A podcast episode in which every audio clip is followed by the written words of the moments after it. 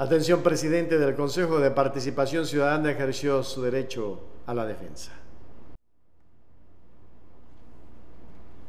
La Comisión de Fiscalización y Control Político concluyó la fase de actuación de pruebas de cargo y de descargo. El último funcionario cuestionado en ejercer su derecho a la defensa fue Hernán Ulloa, actual presidente del Consejo de Participación Ciudadana y Control Social. Ulloa defendió la transparencia del proceso de designación de Pablo Iglesias como superintendente de ordenamiento territorial, uso y gestión del suelo explicó que la votación fue unánime de los siete consejeros y su participación fue posterior al trabajo de la comisión técnica, que fue la encargada de revisar los requisitos de los postulantes y a partir del proceso de impugnación y ninguna de ellas versaba sobre algún presunto conflicto de interés.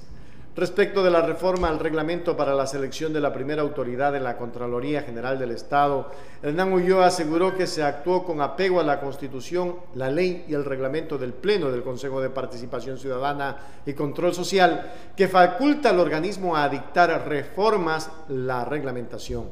Con las reformas se garantizará que el funcionario que sea seleccionado cuente con las condiciones morales y profesionales para ejercer el cargo del Contralor aseveró que previamente los consejeros de la mayoría anterior ya efectuaron una reforma al mismo reglamento con una clara orientación hacia determinados postulantes. Nosotros eliminamos toda subjetividad para la evaluación de los postulantes a la Contraloría General del Estado, enfatizó. Ulloa indicó que, venciendo todos los obstáculos y los intentos de boicot Hoy se posesionó a los miembros de la Comisión Ciudadana de Selección de la primera autoridad de la Contraloría General del Estado, con lo cual se inicia el proceso para la debida transparencia.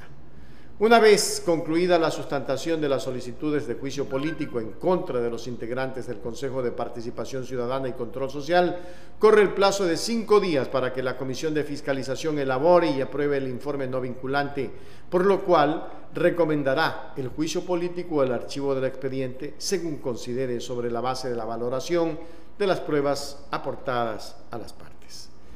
Increíble se defienden a capa y espada y no sabemos realmente qué es lo que pasa dentro del Consejo de Participación Ciudadana y Control Social.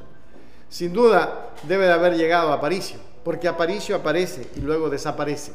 Pero lo más importante de todo lo que nosotros decimos ecuatorianos es que hasta cuándo nos ven, nos ven la cara, hasta cuándo no reaccionamos. ¿Hasta cuándo viene un presidente y se mete a la brava al Consejo de Participación Ciudadana? ¿Hasta cuándo le meten la mano?